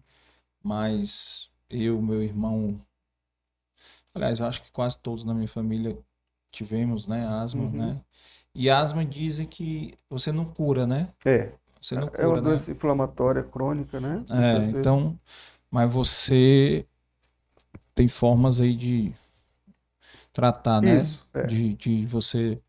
Atividade física, natação, Isso, né? E é. coisa. É uma sensação muito ruim. Horrível, é. E, e, e você sabe que uma asma você tem maneiras de tratar, Tratar, né? E né? você já sabe o que é uma asma, né? É, E naquele momento a Covid sempre era um, era um desafio, né? desafio, né? né? Então tinha essa, essa, esse medo do desconhecido, né? É, E porque uns dava certo, outros não dava, você fazendo o mesmo tratamento, uns se recuperavam, outros não, independente Não de você respondia, fazer, né? é, uns que não respondiam, né? Então realmente é, a finitude é uma coisa muito difícil, né, Carlos? Você É. enfrentar essa questão de que você é finito e que você é, vai morrer é. né? Então, se realmente você não tem um valor, né? Um propósito. propósito, né? Uhum. A vida se torna realmente muito fútil, muito vazia, né? Total, Muito, total. muito sem, Sem valor, sem valor, exatamente, sem valor. né?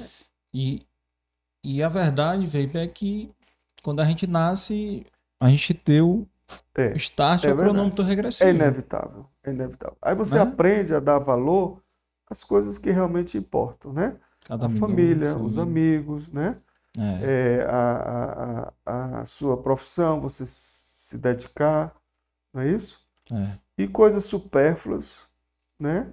Bens são deixadas para trás, né? São deixadas para trás. É, Então, eu acho que essa experiência, por exemplo, do, do Amisivans, é, né? resgata essa questão, você passar mais tempo em casa, Uhum. né? quando é possível, obviamente, mas ter esse esforço né? De valorizar é, Convívio, o né? convívio, né? valorizar é, as coisas que realmente valem a pena, né? E tudo que é supérfluo, né? Que não, não, tem valor realmente, você deixar de escanteio, né? Sem dúvida. E, e, naturalmente esses valores é, ditos espirituais, né? Que é, reforçam, né? Essa questão da, da alma, né? São valorizados cada vez mais, né? Uhum. Você quando você quando está morrendo não quer saber de carro, de, Uhum. de casa, de relógio, de valores que realmente são supérfluos, né? É. Você quer nesse momento você quer ter a presença da, das boas lembranças, né? De Sim, que sim. valeu a pena o que você eh, fez, né? É. Então, realmente, eh, a medicina tem muitas coisas que não, não dá para explicar, né? Como, por exemplo, a, a fibromialgia, a doença do golfo, né? A síndrome do intestino irritável, né? E emoções. Qual é o exame que mostra saudade, raiva, não é isso? Angústia, né? Então, essas coisas Decepção. ditas emocionais muitas vezes são, são separadas, né? Como se não houvesse uma imbricação entre o corpo e a alma, né? E isso a gente vê muito no consultório, Uhum. né? Não dá para você separar essas questões emocionais das questões físicas. O paciente né? muitas vezes é, eu, eu já vi isso, já, já testemunhei de às vezes o paciente encara o médico como um psicólogo, né? Como Também. É, e eu que tenho terapia intensiva, não é infrequente a pessoa dizer, olha, eu vim aqui porque eu gostaria de ter uma conversa, uma terapia com o senhor, mas de forma intensiva. Eu digo, é, esse não é a minha especialidade. Eu não sou psiquiatra, mas naturalmente a gente tem que acolher, É, não é, essas questões ditas, né, emocionais, Sim, que são sim. tão importantes quanto as questões físicas sem né? E, e como dizia o Yang, né? A vida é uma angústia, né? Viver é se angustiar. Então, diante de tantos problemas, as pessoas querem, né? Ter uma, uma escuta, né? Então, saber ouvir é muito importante para É, na questão do cuidado do paciente. Se você não consegue ouvir adequadamente, né, ele não vai é, dizer o que tem.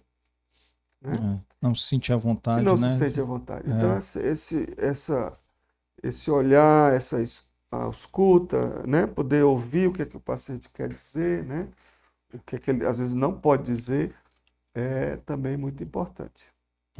Veio- Teve uma mudança aqui que eu testemunhei através dos convidados que vieram aqui da, da construção civil, né? Uhum. Não sei se você notou isso, mas até para te dar esse exemplo.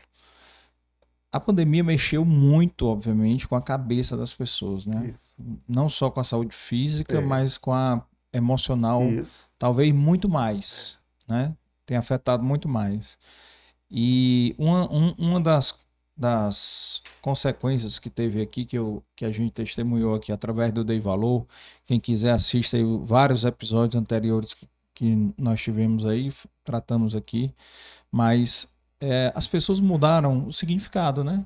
De, eu acho que é o que ac- aconteceu com certeza com você com Isso. uma maior gravidade, Isso. né? De essa É. mudança que foi É. mais, mais impactante, Uhum. mas as pessoas começaram a valorizar mais as Isso. pequenas coisas, Isso. né? O convívio familiar. Isso. Então, o que que aconteceu aqui? Vários convidados aqui falaram sobre é, venda de apartamentos, né? A pessoa que, porque de uma hora para outra a família toda estava convivendo 24 horas. Uhum. E aí o apartamento ficou pequeno. Então mudaram para apartamento maior para ficar mais desconfortáveis, né?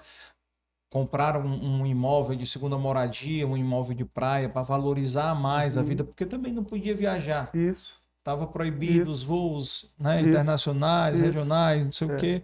Então as pessoas começaram, talvez, aquela questão de valorizar mais o convívio, né? O, com a família. Por quê? Porque começaram a perder entes queridos, Isso. começaram. Ó, quem não perdeu, teve alguém que perdeu. Conheceu Perfeito. algum ciclo perto que perdeu, Isso. né?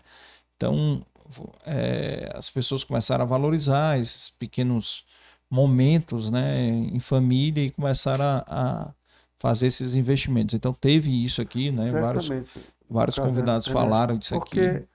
né, eu tive primos que perdi, né, pessoas da família, e é, esse confinamento, né, foi muito Uhum. difícil, Sim, não é verdade? total, muito total, difícil total. Para as pessoas que tinham condições, inclusive, né, de ir para uma casa, de praia e tudo mais, e para as pessoas que não tinham, Não tinha. né? Você vê numa, numa, numa comunidade, numa favela, pessoas- famílias que moravam naquele, naquele cubículo praticamente. Ah, E que eles Né? dependem do dia a dia para Isso, como é que poderia haver um confinamento É. ali? Né? Era para ter sido dizimado, É. né? Não foi isso que aconteceu. Então, por Graças isso que Deus, sempre é. tem, né, esses desafios quando É. você tem uma doença nova. Não é verdade? Total, total. E essa pergunta que eu te fiz aí do lado pessoal, né, que você falou, também faço ela do lado profissional. Qual foi o momento, digamos, mais difícil da sua carreira profissional? Não sei se coincide aí também, né? Pode ser coincida com. É, Ou teve algum tem, fato, algum tem muitos episódio? desafios, né? Muitos desafios, muitas dificuldades, Ah. como eu falei na, nesse, nesse período, né? De, de você se sentir exposto, Uhum. sem o devido, sem a devida proteção, não é isso? E que realmente você via a mortalidade muito alta nessa, no começo dessa E pandemia. não sabia o porquê, E não né? sabia, e você, a coisa pior é você saber, né, como é, tratar devidamente uma pessoa, né? Sim. Por falta de informações e por falta de, de não havia esse preparo, né? Felizmente foi se, se entendendo melhor e é, podendo ter essa possibilidade. né? Veio, tu tem noção, por questão de curiosidade, tu tem noção de alguns números de pacientes teus? Quantos pacientes tu atende por ano? Quanto tu já atendeu? Tu já fez esse É, levantamento? n- Não, cara. É, a- lá no consultório, a, a Táulia, que é a nossa secretária, Aham. em um momento ela tinha eh, catalogado mais de 5 mil, assim, prontuários, né? Mas eu acredito que isso já tenha Isso em algum momento, há muito passado. tempo? É, é, já há algum tempo. É muita gente, É, né? no consultório é. Muita gente, É. muita gente. Fora os que você atende fora do, né? Nos Mas hospitais, são mais de né? 30 anos, né? É, Então, é. Não, muita tem um gente. tempo, né? Tem, tem. tá- tá- e os testemunhos estão aí. Muita gente aí que, que foi beneficiada, né? Porque, assim, a sua especialidade, Weber, é uma É especialidade. muito angustiante. É. É, então ela talvez ela seja uma especialidade que realmente é, ela tem Não, é uma uma situação de de crítica, né? Crítica, vida então a- morte. frágeis, É, né? é, A família toda, né? é. Não só o doente, então Isso. emocionalmente gera talvez É. mais vínculo, né? Um estresse, Um né, muito estresse, grande um estresse de lá e para cá, como diz, É, porque eh, você precisa muitas vezes tomar decisões, né? uhum, Graves, importantes e, Sim, e o tempo, né? É exíguo. Então, é, isso cria realmente um desgaste muito grande. uhum, E a gente precisa também ter a saúde mental. sim. né? Porque você conviver com a morte, com tudo isso, precisa ter um, um equilíbrio emocional. Não é verdade? É. Será que os médicos fazem terapia, hein? É, Deveríamos. Deveríamos, né? O Amisivans é uma terapia, mas obviamente É. não é uma terapia formal indicada, Aham. mas a gente precisa ter algumas válvulas de escape Escape. para para poder suportar, né, essa angústia toda. Até porque você. E aí o perigo é essa questão dos vícios, né? Aham. A, a questão é, da dependência de medicamentos entre Sim, médicos, sim. né? Essas situações é, patológicas que a gente vê de, de, de- na, na medicina, né? Que realmente precisa enfrentar. Muitas vezes há uma questão da, da doença mental, de vícios, né? E que muitas vezes não é abordado isso desde a faculdade, né? E É. aí você tem, é, muitas vezes, explorado pela imprensa, né? Uhum. Aqueles médicos que têm um comportamento, né? Absurdo, né? É. Deplorável, como a gente vê alguns exemplos, né? Felizmente não é, são pontuais. É porque, na verdade, a imprensa ela só passa coisa ruim, né? Basicamente, né? Você vê algum médico, É. noticiando um médico hoje fez um procedimento que salvou Isso. É. três vidas, fez alguma coisa. Não- É você- isso não sai na imprensa. É verdade. Isso não sai na imprensa. Mas lá no hospital todo mundo vai ficar sabendo, É. tudo, mas não sai na imprensa. É. Agora, um médico que fez um. Cometeu um crime, Isso. sai na imprensa. É. Mas um médico que hum, salvou várias vidas, não- isso é uma coisa. Acho que infelizmente virou comum, né? É. A gente bota muito holofote nas coisas ruins Isso. e É. pouco nas coisas boas, É né? verdade. A gente, como um É, ser humano e, em geral. E o médico, naturalmente, é, é falível, É, e, né? É falível. e você falou aí bem, É. né? As válvulas, né? Que os médicos procuram para descarregar o estresse, muitas vezes são. É o leão, graças a Deus. Graças a Deus está, na- tá bem. É, é, tem, tem isso. E uma, uma outra questão que, que eu ia te falar, Weber, também era. Ah, tem comentário aqui, ó. Mi- Dona Miriam Holanda aqui, ó. Médico de dedicação e capacidade ímpar. Olha aí. Muito obrigado. A senhora é muito gentil. Vamos sempre. Amigo, e, e perspectivas futuras aí da, da medicina? O que, que você espera? Como é que a. O que, que você espera aí para É, como, 2023? como, como eu, lhe- eu lhe falei, é, é, assim, a ideia é a gente sempre continuar estudando, né? Eu quero retomar a, a- a viagem, né? Lá no Mestre Geno, que tem dois anos que eu não vou, Uhum. né? É, projetos de, de, de cap- captação, de capacitação, aliás, e de, de escrever mais, né? Porque a gente escreve pouco, eu pelo menos é, precisaria juntar mais coisas para poder ter mais tempo, né? Uhum. Nesse corre-corre do consultório, TI e tudo mais, você acaba é, deixando, perdendo oportunidades. Eu acho que essa é uma forma da gente registrar esse- essa experiência que foi né, muito intensa, né? Sim, total. Não é? Com certeza você tem muitos relatos aí para fazer um livro É. aí muito bom, viu? Essa seria uma ideia, né? É, E é, tem que começar a escrever eu logo, acredito pra que depois que você atinge uma certa idade, você acaba tendo a necessidade de, de deixar alguma coisa escrita, né? Um legado, Então, né? acho que é um, é um, é um desafio que eu devo é, aproveitar nesse próximo tempo. Tempo. Legal, legal. E até é bom deixar aí uma mensagem aí para os seus alunos, né, também aí sobre a dedicação, né, que médico, né, às vezes o, não sei, pode ser que tenha algum que, que vai fazer medicina achando que vai ter vida boa, né, É, vida tranquila, mas você já deu vários, em vários momentos aqui do nosso bate-papo, você já deixou bem claro aí que médico praticamente é uma dedicação exclusiva de praticamente três turnos, né? é, Porque você trabalha durante dois turnos e estuda no terceiro, isso, né? é. Quando não atende, né? Para se atualizar quando não, não atende, é, é, é. quando não atende também. Faz Eu, eu acho que a, a- você precisa, né, ter muitas, muitas aptidões, né, mas sempre estar disponível a ajudar as pessoas, né? Ter um bom relacionamento com a equipe, que cada vez mais é, é multidisciplinar, e você precisa ter essa. é, o Capacidade, paciente às né? vezes chega numa emergência, mas o colega lá não sabe o que é que o paciente tem, né? A- Uhum. Você é, por exemplo, médico há 20 anos no paciente, Uhum. né?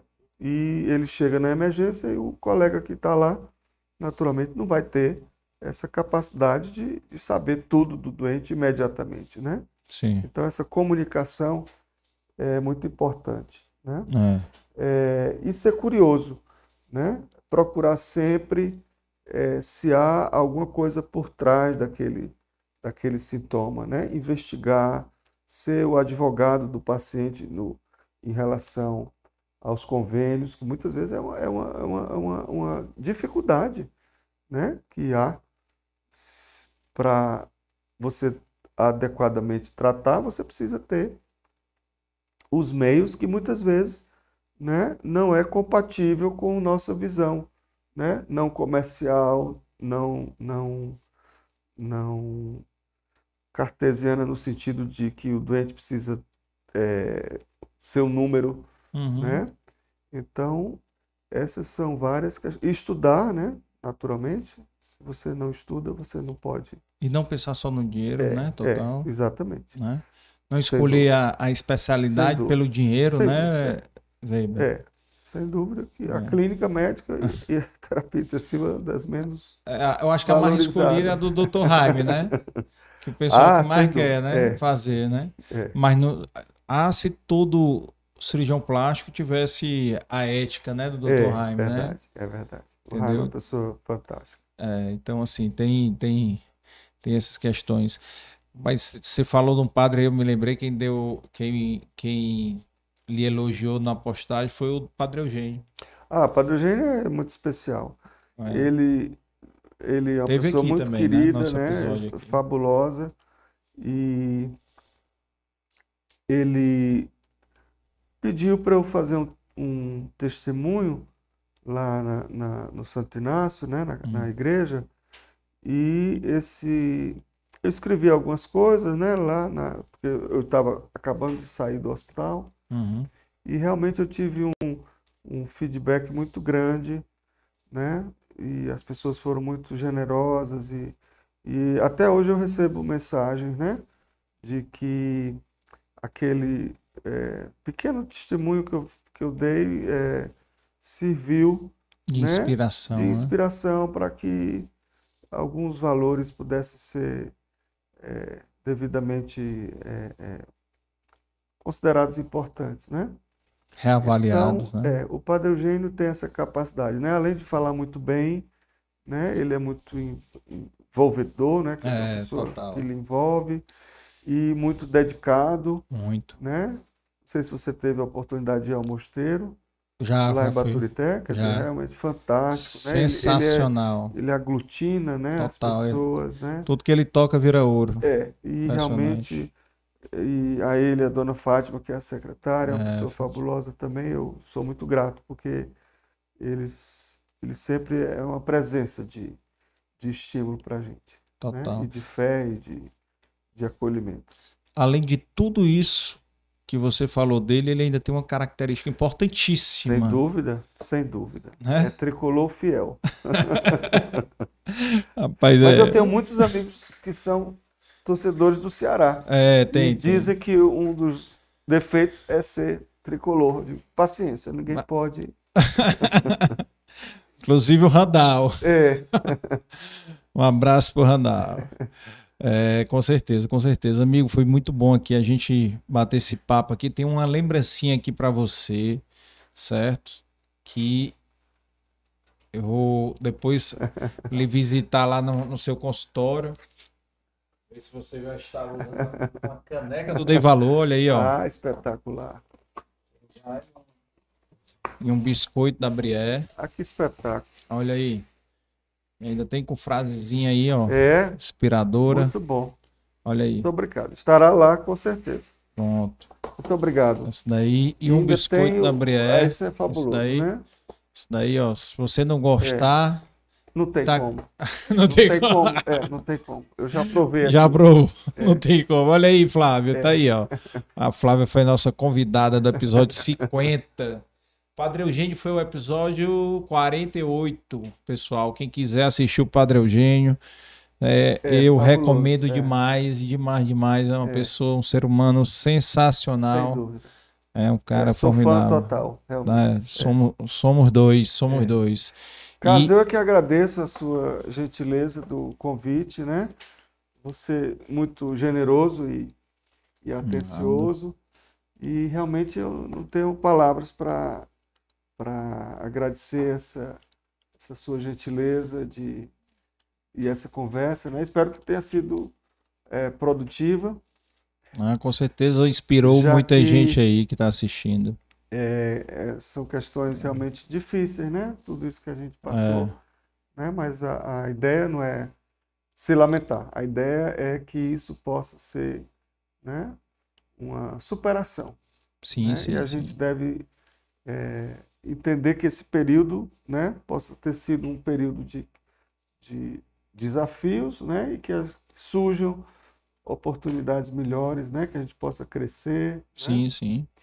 E esse seu espaço é muito interessante porque reúne pessoas realmente muito muito especiais, né? Esses depoimentos, essas experiências, né? E mesmo não sendo empresário, nem espero que as pessoas entendam que saúde é uma coisa que a gente tem que dar muito valor. Com certeza. Né? Não com só certeza. quando perde, mas também é, quando está sem doença, né?